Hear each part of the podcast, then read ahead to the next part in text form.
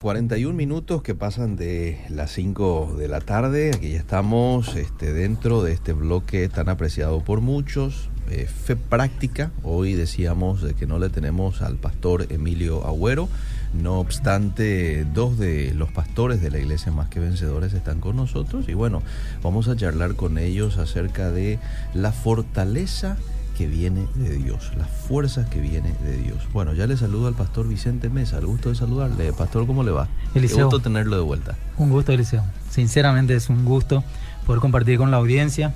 La verdad que le dije a Luis cuando él puso en el Facebook que Rebequita, mi hija, se va a enojar, Mm. porque yo le pregunté cómo, cómo le íbamos a poner el nombre al mensaje Bien. y Rebeca dijo ponerle, dame fuerza, Señor. Dame fuerza, señor. Mira, qué Sí, pero, pero es lo mismo al final de cuentas. Pero digo nomás por si esté escuchando ahí Ah. la morochita preciosa que la otra vez nos acompañó. No es que usted no tuvo en cuenta su, este, su sugerencia, sino que, bueno, yo lo cambié aquí en un ratito. ¿Qué tal, Pastor Luis Salomón? ¿Cómo le va? Muy bien, muy buenas tardes, Liceo y audiencia. Para mí siempre es un honor también compartir con ustedes aquí en la radio y con la gente linda que está escuchando y esperando siempre una palabra del Señor. Nosotros somos muy edificados también al estar acá, Eliseo. Mm. Eh, el Señor nos permite tener un espacio aquí, ¿verdad? Con, con todo el equipo de la iglesia y bueno, es realmente una bendición que por gracia y misericordia tenemos la oportunidad. Bueno, es un placer para nosotros también poder recibirlos. Eh, bueno, y el apóstol Pablo decía, fortaleceos en el Señor y en el poder de su fuerza, ¿verdad? Así es. Es él el fuerte. Así mismo. Nosotros a veces este, se nos acaba la fuerza. Totalmente, eh, Eliseo. eh, se nos desgasta un poco el, el ánimo. Y, Así y es. eso no es falta de espiritualidad, ¿verdad? ¿O usted qué cree? Y no precisamente, no sé si lo podríamos calificar así, es muy amplio tratar de decirlo de esa manera. Eh, en este arte que es comunicar, Sí. el apóstol también utilizaba en aquel entonces la escritura a través de sus manuscritos, entonces poder comunicar justamente sobre esa necesidad que tenemos de ser renovados, ¿verdad? En la fuerza que el Señor provee Ujú. por medio de la fe. Ujú. Eh, y bueno, hoy aquí nosotros en la radio, eh, quiero decir nomás esto también, Eliseo, porque a la mañana cuando me voy al- a los colegios de mis nenas, ¿verdad? Ujú. Llevándolas eh, en el tránsito, escucho las reflexiones y, y en ese arte de comunicar, las reflexiones que hace, digo, en, la- en los Ah, programas ah, de la bueno. mañana, Sí, sí. eh, en ese arte de la comunicación, nuestra comunicación, y no, no lo digo como jactancia, Mm. nuestra comunicación en, en- en relación al pueblo de Cristo en general eh, es bendita. Es bendita, ella, ella trae ese sustento que necesitamos justamente para renovarnos cada día y, y qué mejor que cuando comienzan tus actividades, algunas veces eh, la gente con el cansancio, con el trajín, ya se levanta ahí sobre la hora, casi casi ni toma la leche o el café, ¿verdad? Y ya se tiene que montar en su vehículo y salir rápido, el tráfico ya está cargado y comienzan a venir esas aguas Sí. de, de las reflexiones que, que el Señor que el Señor provee. Y le ruego al Señor, Luis estaba orando antes de entrar en el aire, que, que, que use el Espíritu Santo de este momento. Tal vez no voy a decir algo nuevo, Liceo, Mm. pero es como esa gota que cae y va haciendo, ¿verdad? No sé si, si conoces el, Sí. el ejemplo, y va haciendo profunda, ¿verdad?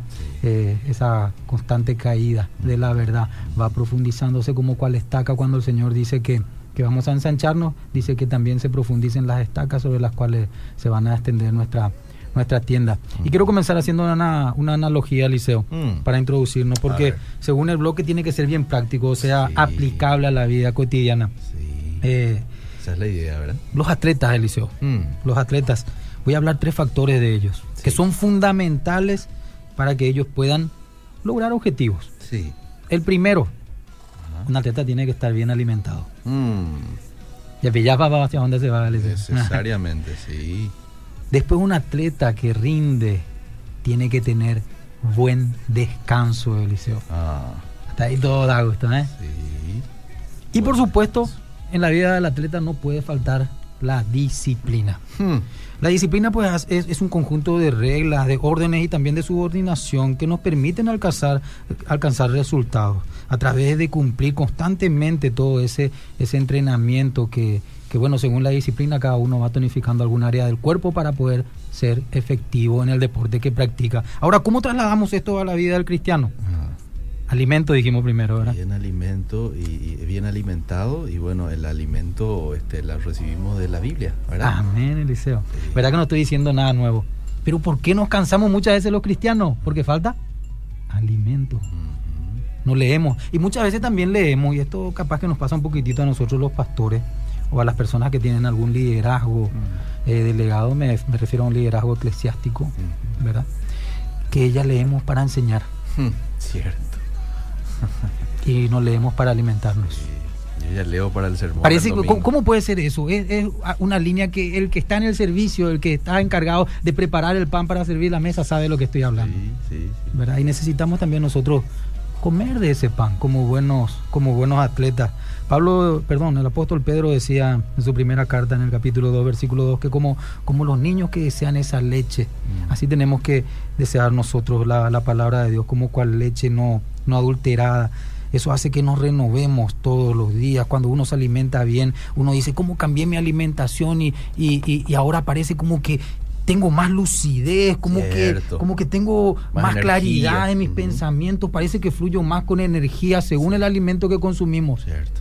Para el cuerpo. Ajá. Y sabemos que el Creador se revela por medio de su creación, Sí. según lo que estamos leyendo, según el consumo de nuestra alma, también nosotros vamos a renovarnos o no en nuestras fuerzas espirituales. Muy Como, como había dicho nomás Eliseo, ¿verdad? ¿Será que es una debilidad espiritual o como, no sé cómo había dicho Eliseo, Mm. ¿verdad? No, si es falta de espiritualidad, porque a veces puede que alguien se sienta mal, ¿verdad? Che, este, ¿por qué me siento desanimado o cansado? ¿Será que mi relación con Dios este, se bajoneó? ¿verdad? Cosas como esa. Por eso le hacía esa pregunta inicial, ¿verdad?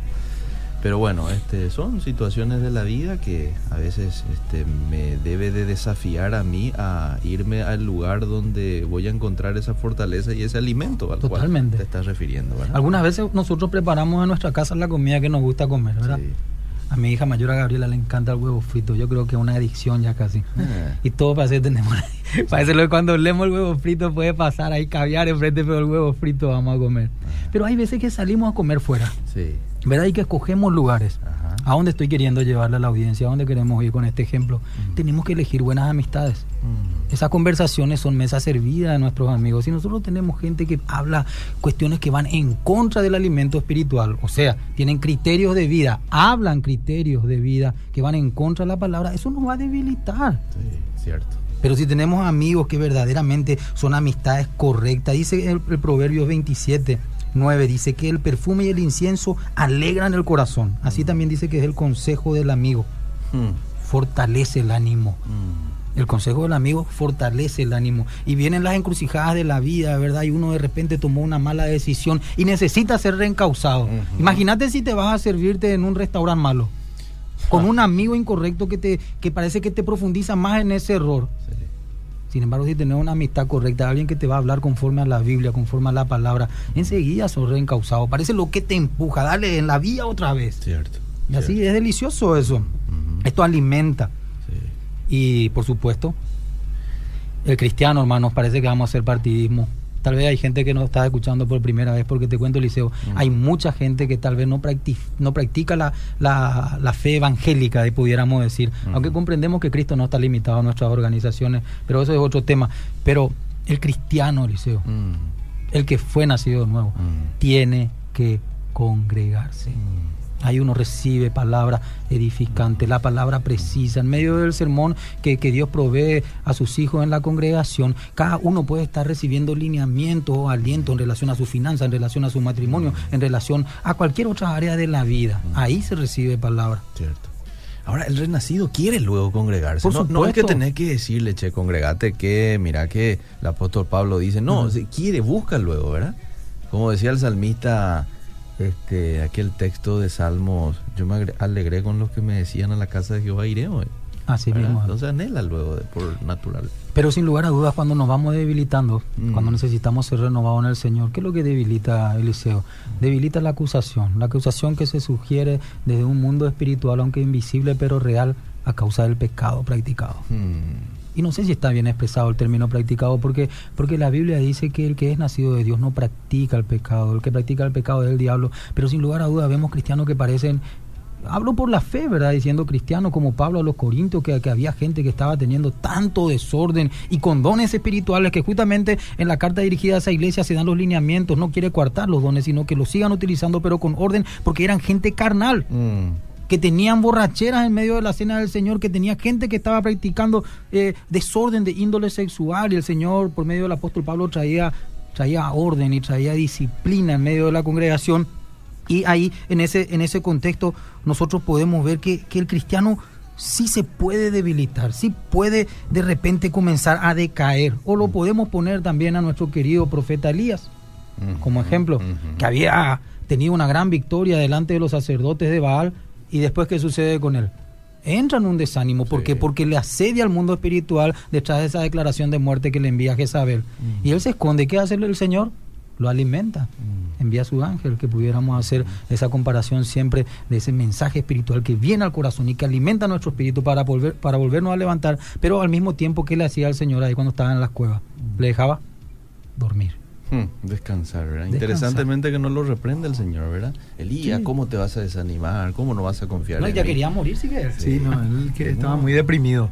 Este, Lo que me pongo a pensar también con relación a lo que está diciendo el pastor Pepi es eh, un poco el tema de la cena del Señor. Pablo mismo dice que aquel que tome indignamente la cena del Señor será debilitado. Mm. O sea, es una, es una- hay una Enfermo o hasta algunos. muertos, sí. Terrible. No, eh, tiene mucho sentido, ¿verdad? Y también me puse a pensar cuando hablaste del tema de la que muchas veces los que aquellas personas que están en cargo de liderazgo Sí. se encargan de preparar la mesa para que otros se sirvan. Y es como esa esa famosa cuña guapa que cocina todo el día para la gente, pero a ella le pasa todo ya la comida y no quiere comer. Cierto. No Ah. quiere comer su propia comida. A lo mejor la comida es deliciosa y otros vienen y comen. Las pero, Martas. eh, pero ella misma, ella misma ya no quiere comer su propia comida, ¿verdad? Ujú. Y Ocurre. interesante eso, pensar un poco en nuestra propia vida. Para los que de repente no leen tanto la, la Biblia y que nadie nos se sienta ofendido porque nadie nació sabiendo todo, ¿verdad? Pero y que las Martas que no piensen que es una cachaca o que era.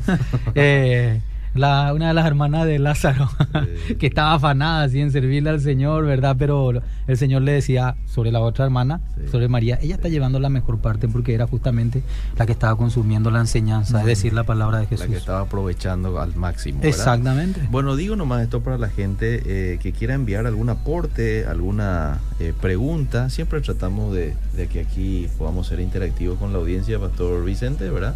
Amén. Entonces, bueno, la gente puede enviar sus mensajitos y ya hay algunos acá que en su momento voy a estar compartiendo. ¿eh? Continuamos entonces ahora con el segundo Vamos. punto, haciendo siempre la analogía con el atleta y lo que es tener fuerza según Dios, Buen descanso. el buen descanso.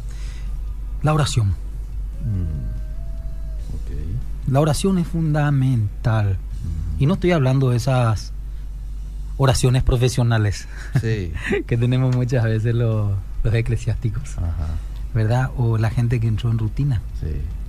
es casi casi me van a entender eh, los casados es, es casi casi como el adulterio las oraciones profesionales a dónde estoy queriendo y quiero que atiendan bien porque no quiero ofender a nadie Eh, tienen sexo Mm. pero no son íntimos No hay intimidad Sí. emocional. y después ¿no? eso se lleva a la cama propia del liceo Sí. por eso dice vuestro lecho Mm. el lugar donde es lícito tener contacto sea sin mancha Mm. Y de la misma manera, al momento donde uno debería encontrar descanso, reposo, plenitud, un desarrollo mental, emocional, que hasta es salud para el cuerpo. De la misma manera como tiene que suceder en la relación matrimonial, en una relación sana entre un hombre y su mujer, esa misma manera la intimidad que se da con Dios Mm. en lo espiritual por medio de la oración ejecuta un alimento, una nueva fuerza para, para nuestro espíritu que hace que todo nuestro ser, nuestro espíritu, o sea, nuestro intelecto, la palabra comienza a trabajar de otra manera. Porque nos aquietamos, pues. Sí. Sí. Está la información ahí, en la mente, Mm. la letra. Pero la letra sola, Pablo mismo dijo, ¿verdad? Envanece. Pero el espíritu de la letra, eso es lo que vivifica. Y toda esa letra que está ahí arriba en el intelecto, baja ahí al corazón y comienza a sujetar nuestras emociones. Elías oró. Dijo, sácame la vida, Señor. Yo no soy mejor que, mi- que, que nuestros padres. Imagínense, él mismo pidió muerte para sí. Pero el Señor comenzaba a traer un nuevo orden en su corazón porque había cosas que hacer. Él necesitaba ser renovado. Y cuando él sale de esa cueva, en él sucede un evento sobrenatural que camina, que se traslada a una distancia humanamente, pudiéramos decir, hasta imposible, ¿verdad? Y así sucede cuando uno se renueva con el Señor. Ahí tienen sentido aquellas expresiones justamente de Isaías 40, eh, 30, donde dice, los que esperan en Jehová tendrán nuevas fuerzas. Levantarán alas como las águilas, correrán y no se cansarán, caminarán y no se fatigarán. Mm. Pastor, me estaba poniendo a pensar un poco con lo que dijiste del tema matrimonial, de la intimidad matrimonial y justamente haciendo, leyendo un poco en estos días, eh, pude fijarme que la mayoría de los autores que escriben sobre el matrimonio hablan del hecho de que el matrimonio es la imagen más fuerte que nosotros podemos tener aquí en la tierra, de la relación que Cristo tiene con su iglesia. Y de hecho Efesios capítulo 5 habla de eso, ¿verdad? Totalmente. Que, que, el, que el hombre es como Cristo y la mujer es como la iglesia. Entonces en ese sentido nos va a tener un poco en cuenta de que realmente nosotros somos fortalecidos en medio de esa intimidad con el Señor. Pero esa intimidad, digamos, sin reservas, sin, sin, ¿cómo explicar? Sin, sin sin mediar, sin intereses así de por medio que de repente hasta alejen esa esencia eh, sana de lo que es realmente la intimidad, la unidad, la unión, el ser uno, el estar en un mismo sentir, en un mismo espíritu con el Señor. Mm. El sexo egoísta es como siempre haciendo esa, porque el pastor también justo estaba hablando en relación mucho al matrimonio. Mm. Eh, y va a servir esto para la audiencia. Eh, el sexo que tiene una pareja casada, mm. ante la ley todo en orden egoísta es como la oración del fariseo. Mm. Señor, te agradezco porque no soy como estos pecadores. Ah. Diezmo, mm. ayuno, mm. oro tres veces al día y la lista de virtudes están ahí, ¿verdad? Pero el Señor que dijo porque él estaba envanecido. Él decía, ese oró para sí mismo. Y la intimidad cuando es egoísta, uno, uno la mide por su desarrollo, por su desempeño, por el disfrute que tiene, es egocéntrica. Muy cierto, muy cierto. Pero sin embargo el otro dijo, ten compasión de mí, Señor. Verdaderamente se desnudó como lo hizo el profeta Elías. Elías se desnudó, tal vez no fue ni bíblico lo que él pidió, ¿verdad? Que le mate y toda la historia, ¿verdad? Pero el Señor no le dijo, hey, no estás orando bíblicamente. Mm. Yo soy el que hace que se saquen alas como las águilas, que hago que la gente corra y, y, no se canse, que camine y no se fatigue. No, no le dijo eso el Señor. Mm. Sino que el Señor también, en virtud a lo que él mismo promete, conforme a la desnudez que Elías, por más que pueda estar él equivocado en ese momento, mm. eh, conforme a esa desnudez, el Señor también se acercó y ¿qué hizo? Cubrió esa desnudez, esa debilidad. Es ahí en la intimidad donde nosotros somos quienes somos realmente. No le podemos engañar al Señor, no le podemos nosotros pintar un panorama que no es. Y, es delicioso poder estar desnudo, poder llegar, Señor, estoy cansado delante de esta situación. Mm. Cada uno va a saber, tal vez, el que está escuchando, cuál, cuál es el contexto que le está afligiendo. ¿verdad? Mm. Señor, estoy hace tiempo luchando en esta área y no puedo vencer, no, no, no puedo conseguir que mis compañeros se conviertan, se burlan de mí, se burlan de ti. Mm. Si no se hacen esa, esa, esas, e, e, esos encuentros, digo, de, de, sanidad, esos encuentros con el Señor en la oración, de, de, renovarse, uno va a terminar odiando a esa gente. Mm. Muy cierto. Cuando nosotros hablamos de este, un buen descanso, recién mencionabas que es una es, algo necesario para el buen atleta. Estamos hablando de un tiempo recomendado de, qué sé yo, ocho horas, ¿verdad? Este, porque si un atleta duerme cinco horas no es suficiente. Tiene que dormir mínimamente ocho horas, ¿verdad? O sea que ellos duermen más de las ocho. Y bueno, ahí está. Este, ahora trasladándolo esto al, al, plano espiritual, no estamos diciendo que necesariamente tenga que orar ocho horas, ¿verdad? Pero sí se entiende con que tiene que ser un tiempo prudencial, un tiempo que te permita tener esa intimidad, ¿verdad? Porque alguien puede decir, no, pero yo, este, la oración debe ser sin cesar, dice el apóstol Pablo, ¿verdad? Entonces yo oro en el colectivo, te dice, ¿verdad? Yo oro en la oficina, enfrente de la computadora, y está bien eso, ¿verdad? No estamos diciendo que está mal, pero necesitamos un tiempo donde exclusivamente nos apartamos para orar. Y ese es el descanso. Ese es el descanso. Ese es el verdadero descanso para el creyente. Me, estoy nomás reflexionando también con relación a esto. el, es muy difícil y es imposible de hecho llevar una comunión con el Señor, como dice ese versículo de 2 Corintios capítulo 13, versículo 14, el amor de Dios, la gracia de nuestro Señor Jesucristo, el amor de Dios y la comunión Y del Espíritu comunión. Santo sea con todos vosotros. Eso es imposible hacerlo en la carne. Imposible es llevarlo a largo plazo, por decirlo, toda una vida, un como un estilo de vida en la carne. Y normalmente, aunque no nos damos cuenta muchas veces, delante de Dios, eh, cuando queremos o cuando de alguna manera decimos en nuestro corazón necesito entrar en ese descanso, Mm. tratamos de ponernos muchas caretas. Mm. Y ahí es donde no, donde no, donde algo no, no, no condice en nuestra relación con Dios. Y eso es difícil de sostener a largo plazo. Entonces es necesario sacarnos las caretas para tener un buen descanso con el Señor y renovar fuerzas. Bueno, si les parece voy a leer algunos mensajes. Adelante. ¿Está bien? Bueno, Excelente. dice, excelente el programa, quiero hacer una consulta. El pastor estaba diciendo que uno se tiene que congregar. No se refiere específicamente que nos congreguemos en un edificio, dice. La Biblia dice donde están dos o tres congregados en mi nombre. Yo estoy en medio de ellos.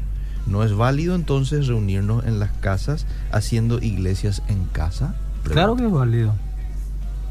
La iglesia primitiva, por ejemplo, era en las Por casas. supuesto, Siempre y cuando, cuando haya- cuando, cuando haya- no había cuando no había posibilidad de poder oficialmente reunirse en el nombre del Señor, es más, eran perseguidos, lo hacían en las casas, lo hacían en las catacumbas, pero siempre se reunían. Eso es lo importante. Dios va a juzgar a cada uno, ¿verdad? Si es que eh, eh, está o no bajo los lineamientos de, de los preceptos que Él estableció. Por eso la Biblia dice, no dejen de congregarse como algunos tienen por costumbre. Yo no sé qué hay en el trasfondo del corazón en relación al edificio o las organizaciones, si hay alguna decepción en la persona que escribe o verdaderamente está teniendo un celo de que el congregarse va más allá de la organización, que Mm. es cierto, Mm. pero no tiene nada de malo tampoco el, el poder nosotros en un estado en el cual tenemos la libertad de poder hacer confesión de nuestra fe en la congregación de los que fueron redimidos y cantar alabanza y poder por medio de las ofrendas y de todo aporte hacer estos espacios como el de Obedira, hacerlos reales. Acá hay gente que creyó para que esta radio esté montada, Liceo. Sí, ¿verdad? sí, sí. Y lo hicieron por medio de las organizaciones eclesiásticas que no son las que salvan. Es Cristo el que salva. Y Cristo es el que congrega a dos o tres o a más por las casas, por el monte, por los templos, por donde sea. Pero se tiene que ver por el fruto. Mm. Y el fruto es vivir conforme a la palabra. Totalmente. Y el apóstol Pablo también decía que hágase todo decentemente y con orden. O sea, yo siempre tengo la opinión de que, lógicamente, como dice la Biblia misma, la- el- esas cuestiones, no hay drama de que una iglesia empiece y permanezca en una casa particular, por decirlo, porque es bíblico y lo ve- vemos como ejemplo en la Biblia, Mm. siempre y cuando ese grupo de personas que se congregan, se reúnen, están rindiendo cuentas también. Tiene que haber un anciano, Ah, un hermano maduro, eso es alguien que tiene una autoridad Eso espiritual delegada que la gente la respeta y la cree por la fe y por la gracia que es en Cristo. Mm. Ahora, no se debe de usar este argumento para que el, el- el- el Señor ahora diga, bueno, el pastor estuvo diciendo que en las casas nomás ya ahora podemos hacer, así que vengan hijos, acá ya somos más de dos, tres, la esposa también, y ahí nomás se reúnen el domingo, ¿verdad? Este, no, estamos hablando en un contexto en el cual este, se hacen reuniones caseras entre otros hermanos, muchas veces no hay un edificio donde hacerlo, entonces uno decide hacerlo en la casa, ¿verdad? Pero si uno tiene la posibilidad de ir a una iglesia ya establecida, en donde uno encuentra una comunidad de cristianos, ¿verdad? Entonces vayamos, aprovechemos eso, ¿verdad? Es porque justamente en medio de una congregación es donde el Señor envía bendición y vida eterna, dice el Claro. Salmo. Y aparte de eso, es ahí en medio de la congregación de los santos donde nosotros podemos formar nuestro carácter, hierro con hierro se afila y también funcionamos como cuerpo de Cristo. Muy cierto, muy Fantástico esa última acotación, mi querido cierto. Luis. Excelente. Nos fuimos un poco por la rama, pero este puede fe práctica. Fe práctica y todo lo que decimos es para aplicarlo en la práctica, ¿verdad? Así Felipe es eh, un chofer de la línea 38 y Sí, les sí, envía le un saludo Felipe Hidalgo. muy especial a ustedes. Sí, ¿eh? un hermano justamente en las reuniones que hacemos por las casas en San Antonio, él es un compañero ahí que tenemos. Ah, mira, qué Saludo. bueno. Bueno, vaya el saludo para él. Eh, presentes como siempre, los estamos escuchando. Un saludo a los pastores también. A ver, hay otro mensajito. probablemente hay mensajes aquí en el Facebook. Te leo uno y seguimos desarrollando, ¿sí? La gente está prendida y eso es importante. Bendiciones, Pastor Pepe y Luis Salomón. Que Dios les bendiga. La palabra de Dios tiene poder y se cumple. El libro de la vida para la vida. Katia Román de Salomón, eh, en plena sintonía también. Buenas tardes, pastores. Eh, buenas tardes, pastores. Debe ser necesariamente que uno está alejado de Dios cuando se siente tan cansado. Eh, bueno, esos son los mensajes que llegan. Y bueno, cada uno tiene que saber cómo se encuentra, Mm, ¿verdad? Si se encuentra alejado Sí, o cerca del Señor. Esa es una convicción que cada uno puede tener. Nos- Nosotros podemos poner, como decía Luis, esas máscaras y aparentar, ¿verdad? Eh, santidad. Mm, Pero uno sabe porque la Biblia dice que el Espíritu sí. confirma a nuestro Espíritu de que somos hijos de Dios y, y- y la Biblia demanda que nosotros debemos evaluarnos si genuinamente, si en verdad nos encontramos en la fe. Entonces, no, no quiero hacer como una regla, pero hay cuestiones que parecen como ecuaciones muy, muy sencillas. Mm. Si uno no se alimenta, se debilita. Cierto. Si uno no tiene comunión, no tiene amistad, no tiene compañerismo, duda. Mm. Duda en relación a la persona, duda en relación a qué es el vínculo que verdaderamente tenemos. Y en la confianza, que es una antesala para la fidelidad, ahí se desarrolla. Porque fíjate, Eliseo, Mm. fidelidad y fe tienen en sí, esas palabras tienen la misma raíz. Mm. Ahí se desarrolla el entorno de la fe. En la confianza y en la fidelidad se desarrolla el entorno de la fe. Y uno es afuera lo que es en el interior. Por eso dice aquella porción de la Biblia que el Señor en público va a honrar lo que vivimos con Él en el secreto. Ujú. En el contexto del Padre Nuestro, en Mateo 6, uno lo puede encontrar. Después habíamos dicho, bueno, alimento y habíamos dicho descanso. O sea, la palabra de Dios es alimento espiritual y, y- y la oración, ese lugar de descanso, tiene que llevarnos al siguiente punto que, que tal vez tendría que ver con el congregarnos y convivir también de una manera coherente delante de los que no se congregan. Estoy diciendo delante de los que no creen en Cristo. En otras palabras, testificar. Mm. Esa es la disciplina, nuestra disciplina de vida. Ok. Es la forma en la cual testificamos. Y Hebreo 11.1 la mayoría lo va a tener en la mente, ¿verdad? Y yo cuando lo comience a decir, seguramente el otro va a poder terminar eh, el versículo. Es pues la fe, la certeza de lo que se espera, la convicción de lo que no se ve. Es hermoso y el 2 dice, por la cual, por la fe, por ella, los antiguos que, que tuvieron, buen testimonio. El testimonio es nuestra disciplina en Cristo. No estoy hablando de religiosidad, Mm. no estoy hablando de hilamientos de ley que uno los tiene que cumplir rígidamente como si fuese que es una carga tediosa. No, es natural. El atleta fluye en su disciplina porque ama el estar en ese deporte. De la misma manera es natural poder ver que una planta de naranja de naranjas, una Sí. planta de manzano de manzanos. Para el, para el cristiano debería de fluir si está bien alimentado Mm. y si está bien descansado. Si tiene Biblia en su corazón, Mm. si tiene comunión con Dios a través del Espíritu Santo en oración, es natural que fluya en evangelizar con su estilo de vida, que quiera servir, que quiera enseñar Mm. la sana doctrina, la enseñanza que es en Cristo. No puede lo enseñar otra cosa. No puede su vida, su vida un testimonio. Es como cuando arranca Lucas en el libro de los Hechos y, y él dice, eh, dirigiéndose a Teófilo, te voy a narrar las cosas que Jesús hizo Mm. y enseñó. Qué interesante. Sí. Mm. El cristiano no es alguien que solamente tiene enseñanzas verbales, que son fundamentales porque es una luz para, para la gente que se encuentra en, en tinieblas. A Dios le agradó que la conversión sea por medio, el Dios, Dios dice así, ¿verdad? En su, en su palabra, por medio de la locura de la predicación. Mm. Pero el cristiano es alguien que tiene testimonio, Mm. tiene, vamos a decirlo en un término psicológico y que nadie se me ofenda, tiene calidad de vida. Mm. ¿Y por qué estamos enfermos? ¿Por qué tenemos todo problema de estómago? ¿Por qué se nos cae todo el cabello? ¿Por qué estamos afanados? Jesús se enojó en un momento dado. Utilizo esa expresión porque, por- porque la forma como él enseña parece que él le quiere hacer entender como niño, che, gente, estas preocupaciones que ustedes tienen, tienen que tener la gente que no tiene Dios, Mm. que no le tiene al Padre como su Señor. ¿Qué pico Mirá por los a- pajaritos, Ah. no labran, no siembran y Dios le da de comer. Mira los lirios del campo. No hilan, no tejen y están vestidos. Mm. Dios sabe que ustedes tienen esa necesidad. Dios lo que quiere es que busquen el reino de Dios y su justicia. La forma de desempeñarse en esa disciplina. Por eso Pablo le dice a Timoteo, mi hijo espiritual, Mm. los atletas, si no corren lícitamente, si no respetan las reglas de juego, no pueden ser coronados. Ujú. ¿verdad? Ahora el tema este del fútbol con el VAR.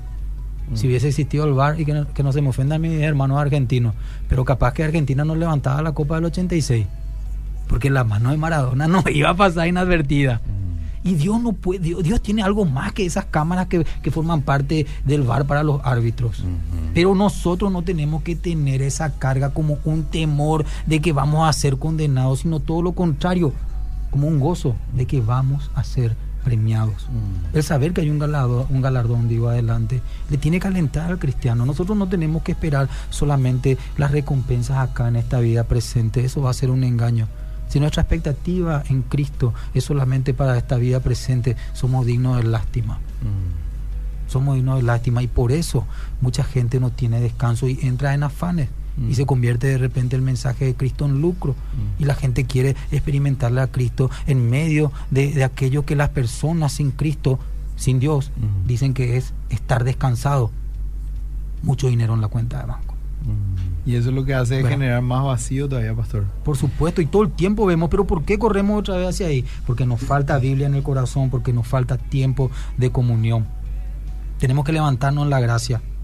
La, la palabra de Dios dice en Romanos 8.1, ninguna condenación hay para los que están en Cristo Jesús, Mm. los que no andan conforme a la carne, Mm. sino conforme al Espíritu Santo.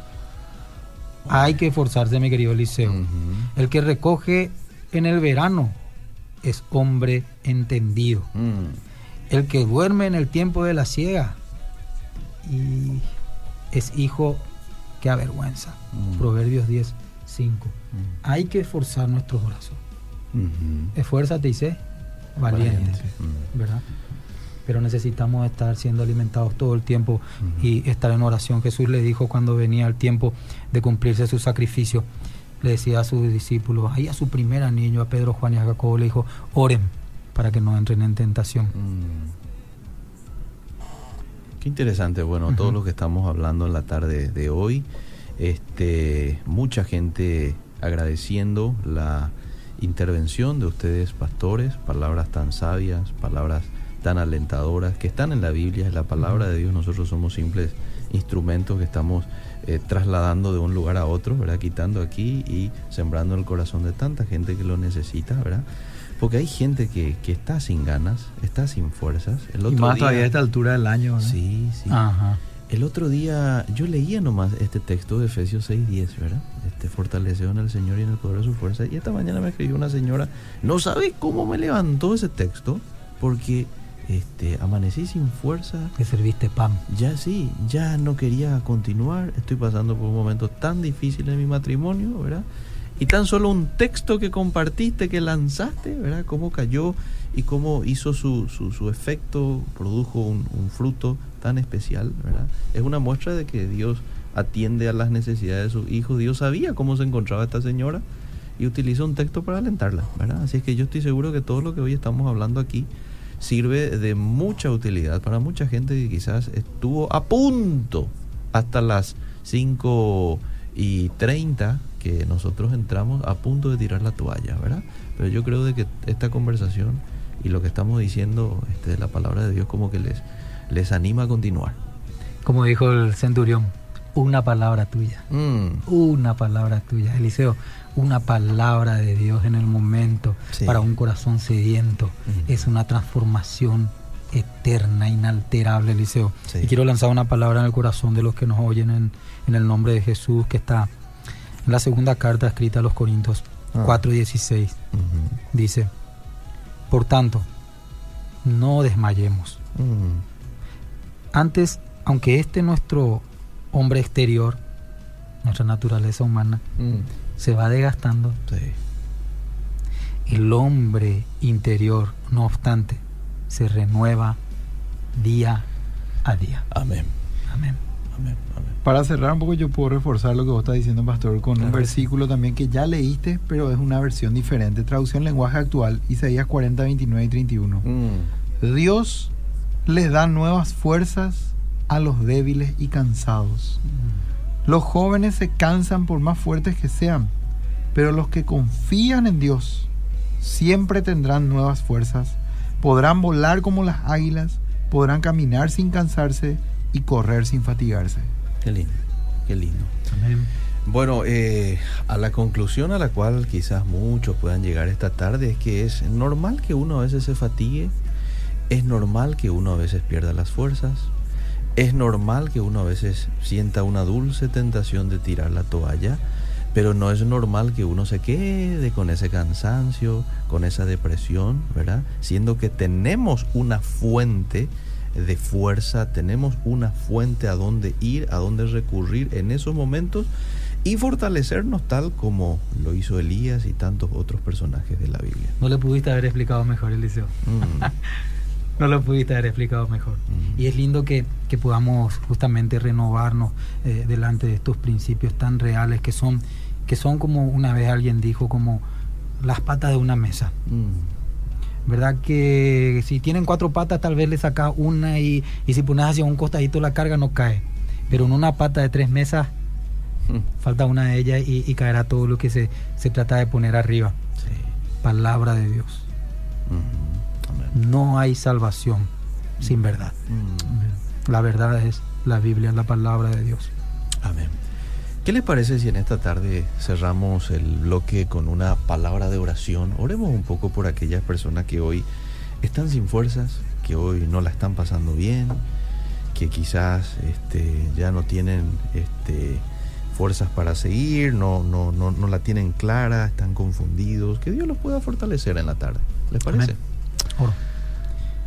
Bendito Dios es, es hermoso poder dirigirnos a ti. Mientras aquí por la ventana puedo ver el cielo y cómo destellan esos rayos. Yo me maravillo por tu creación cuando en un momento dado dijiste, sepárese la luz de la oscuridad y comenzaste a dar órdenes y todo, todo, todo fue formado. Hoy tu palabra sigue formando nuevas vidas, sigues engendrando, sigues alimentando.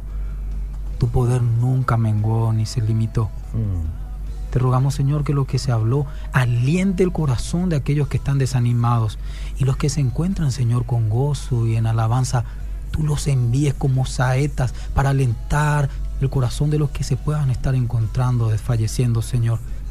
Bendice esta radio, bendice el éter por medio de las ondas que se expanden desde aquí. Bendice hasta el último siervo de esta casa. Bendice a todos aquellos que están corriendo la verdad, Señor, Mm. llevando el testimonio de Cristo. Alienta nuestros corazones. Te invito, mi amigo, mi hermano que estás allí al otro lado del receptor, decirle, alienta mi corazón, Señor. mm, Yo quiero llevar el testimonio de Cristo hasta los confines de la tierra.